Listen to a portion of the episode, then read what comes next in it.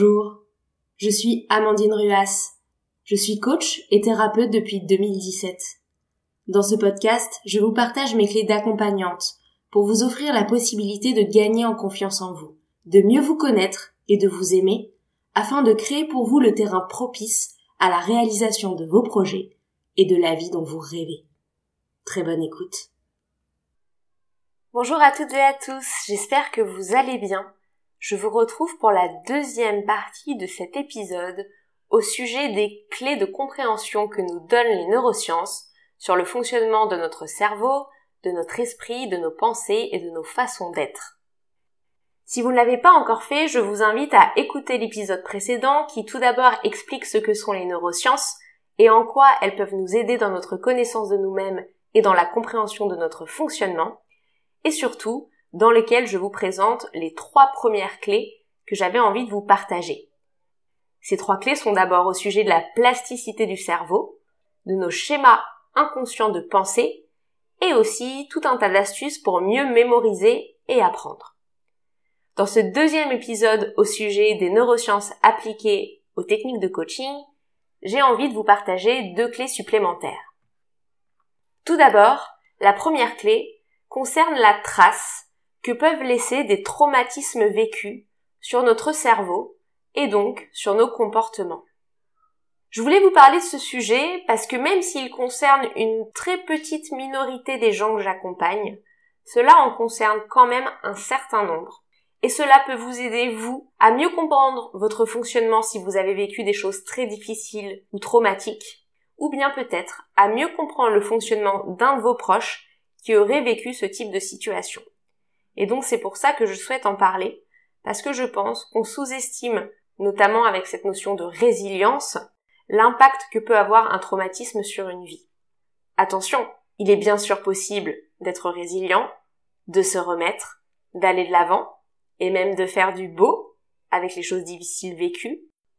Pour autant, il est important de rappeler que oui, le traumatisme laisse une trace dans le cerveau, et que cette trace ne doit pas être négligée dans la compréhension qu'on peut avoir de quelqu'un ayant vécu ce type de situation. Donc qu'est-ce que nous disent les neurosciences à ce propos?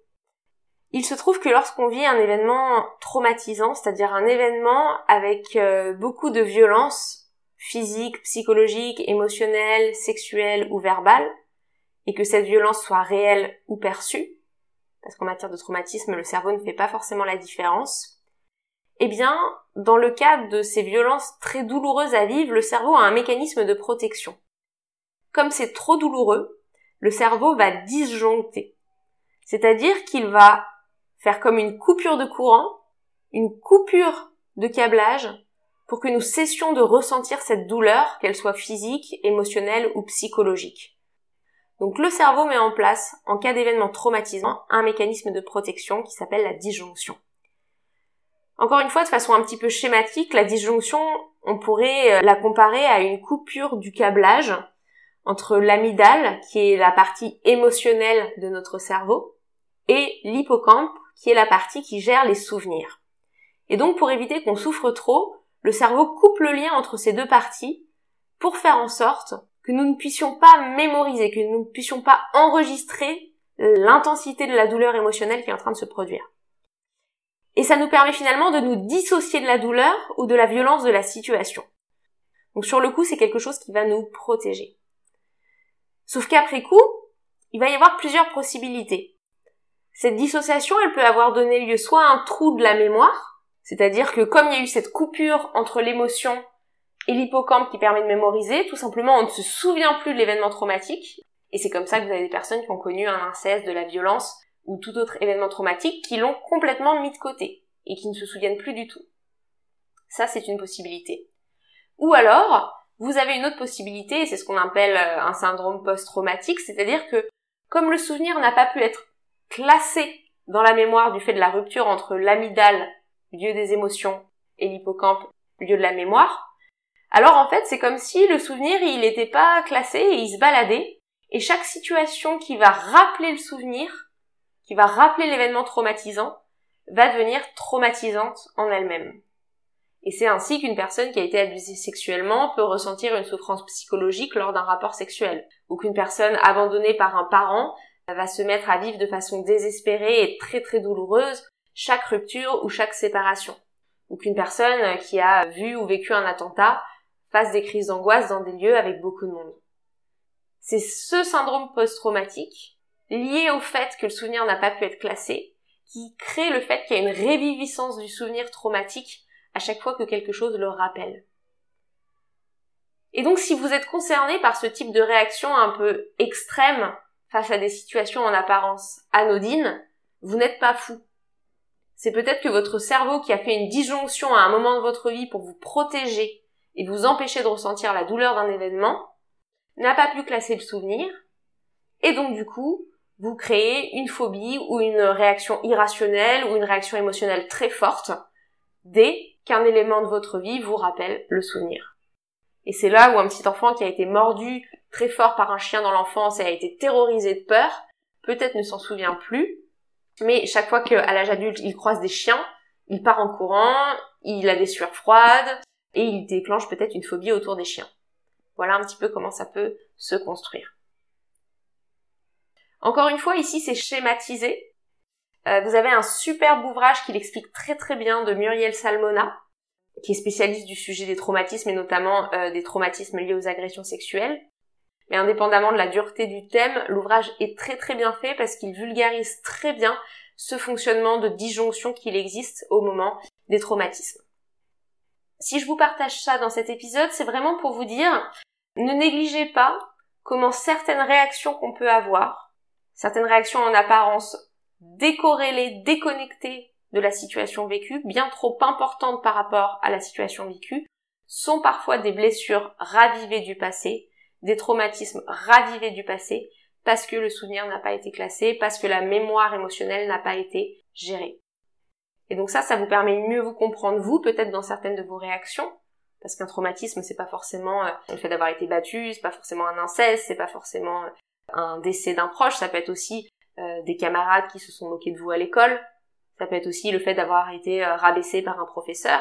Ce genre de choses aussi peut laisser une trace traumatisante.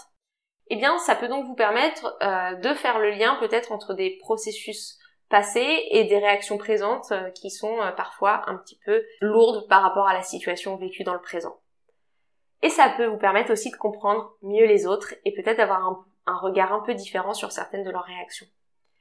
Par ailleurs, sachez qu'avec des techniques comme la programmation neurolinguistique ou le MDR, on peut travailler sur ce processus de classage du souvenir. On peut apaiser le souvenir émotionnel douloureux Attention, comme je le disais dans l'épisode précédent sur la mémoire, on ne va pas transformer le souvenir, on ne va pas faire disparaître le souvenir, mais on va permettre d'adoucir l'émotion associée. On va permettre de rendre ce souvenir moins vif, moins violent, moins douloureux. Ou on va permettre, avec le MDR notamment, le classement de ce souvenir. Voilà pour cette quatrième clé intéressante que les neurosciences nous apportent sur le fonctionnement de la psyché humaine. Et enfin, cinquième et dernière clé de ces deux épisodes sur les neurosciences, c'est une clé qui me semble hyper importante parce que on est dans une société où on est ultra sollicité, très stressé, que ce soit par des stress visuels avec nos ordinateurs, les pop-up, les messages, des stress sonores avec le bruit des voitures, la charge mentale avec euh, tous ces rôles qu'on conjugue au quotidien et les rythmes accélérés, la pression sociale, les technologies qui nous rendent joignables 24 heures sur 24, et donc, nous sommes une société particulièrement stressée, et j'avais donc envie de vous faire un petit focus sur ce que disent les neurosciences par rapport au stress. Je vous invite par ailleurs, si vous voulez approfondir encore davantage ce sujet, à réécouter l'épisode sur le burn-out, dans lequel je vous parle en détail du fonctionnement neurobiologique du stress. C'est l'épisode numéro 21 qui s'appelle Éviter l'épuisement et le stress professionnel. Et ici, je vais aller plus loin, donc non pas dans la gestion du stress avec les conseils pratiques comme je les donne dans l'épisode 21, mais je vais aller plus loin sur euh, le fonctionnement plutôt euh, neuroscientifique. Donc les neurosciences nous permettent tout d'abord de savoir que le stress a un impact sur notre sommeil et qu'il va réduire le taux de mélatonine qui est l'hormone nous permettant de nous endormir et d'avoir un sommeil de qualité. C'est pourquoi quand on est très stressé, on va se réveiller au milieu de la nuit parce que la mélatonine ne va pas faire effet tout au long de la nuit. Et c'est aussi pour ça qu'on va avoir du mal à s'endormir parce qu'elle va avoir du mal à nous faire plonger dans l'endormissement. Donc le cortisol, qui est l'hormone du stress, du stress de long terme et du stress répété, quand il n'est pas évacué par le corps par des moyens physiques comme les pleurs, le sport, la respiration et d'autres moyens dont je vous parle dans l'épisode 21, eh bien, on peut venir impacter notre sommeil. Par ailleurs, le stress impacte aussi notre mémoire. J'en ai déjà un petit peu parlé dans l'épisode précédent lors de la clé numéro 3 où je fais un focus sur la mémorisation. Le stress impacte notre mémoire parce que le cortisol va réduire le volume de l'hippocampe, qui est la partie de notre cerveau en charge de la mémoire. Il va réduire non seulement le volume de l'hippocampe, mais aussi le nombre de connexions entre les différents neurones. Et moins il y a de connexions, moins il y a de câblage possible pour que les informations passent, si je schématise, en faisant une métaphore entre les connexions neuronales et des câbles qui relieraient les neurones. Et donc moins il y a de connexions, moins il y a de neurones, plus le volume de l'hippocampe se réduit, et donc moins vous mémorisez, et c'est comme ça que vous pouvez retrouver dans des situations de stress, à plus savoir qu'est-ce que vous devez faire, à oublier des choses, et à perdre votre mémoire, notamment la mémoire de court terme. Ensuite, le stress impacte aussi notre humeur. Pourquoi? Parce qu'il vient déséquilibrer nos hormones et notamment il entraîne un déséquilibre de la sérotonine qui est notre hormone du bien-être. Donc plus vous êtes stressé, moins vous avez de sérotonine et donc moins vous vous sentez bien. Donc c'est double effet qui se coule, vous êtes à la fois plus tendu et moins bien dans votre tête. Et c'est pour ça que le sport c'est vraiment génial pour combattre le stress parce qu'à la fois ça permet d'éliminer le cortisol mais aussi ça permet d'avoir un booster naturel de la sérotonine, cette hormone du bien-être. Par ailleurs, les neurosciences nous expliquent que le stress nous rend plus sujet à la déprime. Pourquoi? Parce qu'il fait diminuer dans notre sang le BDNF, qui est une hormone qui permet l'apprentissage neuronal. Et comme cette hormone se réduit, comme le taux de BDNF se réduit, et eh bien sur le long terme, ça va créer un double effet qui se coule pas très cool. C'est que lorsqu'on a un deuxième stress ou un deuxième choc, même si le stress est moins intense ou le choc est moins intense, eh bien la personne est quand même plus sujette à la déprime, plus sujette à moins bien vivre ce stress. Donc en fait, plus on subit de stress, plus on perd en résilience. Fort heureusement, je vous rassure, c'est pas le cas de toutes les personnes, c'est-à-dire qu'il y en a certains pour qui même après un stress violent, le niveau de BDNF reste à la normale, et donc ça va pas impacter le niveau de résilience. Mais sur les tests et les études qui ont été faites, et notamment sur des rats, parce qu'il est vrai qu'en neurosciences on teste beaucoup sur les rats, eh bien on a constaté que chez un certain nombre de sujets le taux de BDNF est bas suite à un premier stress et qu'ensuite il a beaucoup plus de mal à remonter et que par la suite les sujets sont beaucoup plus susceptibles de perdre en résilience et de tomber dans la déprime, de plus avoir d'envie d'explorer, de bouger, de manger. Donc notre capacité à avoir notre taux de BDNF qui reste stable après un stress va dépendre de plein de choses, dont le terrain génétique et le mode de vie. Et c'est pour ça que ça peut être très pertinent de prescrire des antioxydants et un mode de vie anti-inflammatoire pour gérer le stress, pour aider justement à soutenir la remontée du taux de BDNF ou sa stabilisation vers le haut. Mais en tout cas, chez les sujets pour qui le terrain génétique n'est pas forcément propice ou le mode de vie n'est pas forcément adapté, eh bien, il y a vraiment ce risque euh, beaucoup plus fort d'avoir un stress plus intense suite à un premier événement stressant. Donc ça, c'est aussi important à savoir. Ne négligez pas l'impact du stress dans votre vie et n'autorisez pas un stress à s'installer parce qu'ensuite ce sera beaucoup plus difficile de vous sentir serein au quotidien et de pas tomber de plus en plus régulièrement dans des stress et des anxiétés. L'idée n'étant pas du tout d'être culpabilisante et d'inquiéter ceux pour qui le terrain génétique euh, serait plus susceptible de vivre difficilement le stress ou qui ont un mode de vie pas forcément hyper sain. Euh, il y a aussi plein de choses qu'on peut mettre en place dans son quotidien en matière de méditation, de prise de recul, de travail sur soi, de changement dans son alimentation, d'activité physique à mettre en place, tout un tas de choses qui permettent ensuite de venir rééquilibrer. Donc ne vous dites pas bah parce que euh, je fais partie des personnes qui peut-être ont ce terrain génétique, eh bien forcément euh, je suis fichu si je subis un stress grave dans ma vie. Pas du tout, et c'est aussi toute la beauté de ce que nous apprennent les neurosciences, c'est que finalement, avec ce cerveau qui est plastique, rien n'est irréversible, et il y a toujours des choses qui peuvent être mises en place pour notamment apprendre à mieux moduler son stress. Mais je tenais quand même à le préciser parce que des fois, il y a des personnes qui ont envie de dire à des gens qui sont déprimés ou des gens qui sont stressés, bon, ça suffit maintenant, il est temps de te reprendre. Mais en fait, c'est plus compliqué que ça, et ça peut être aussi hormonal, physiologique, et donc c'est pas simplement une question de volonté, et je tenais vraiment à le rappeler parce que euh, on peut parfois avoir un discours un petit peu culpabilisant sur ces sujets-là. Donc pour résumer, oui, le corps peut avoir trace d'un stress passé et perdre en résilience. Pour autant, pas d'inquiétude, rien n'est irréversible et les neurosciences nous montrent très bien qu'il y a toujours des choses à faire pour mettre en place de nouvelles habitudes de vie et de nouvelles routines pour mieux vivre. Donc voilà pour ces cinq clés. Aujourd'hui, on a vraiment cherché à comprendre comment certaines de nos réactions fortes à des événements en apparence anodins sont en fait très souvent des réviviscences d'événements douloureux qui ont laissé des traces par le passé.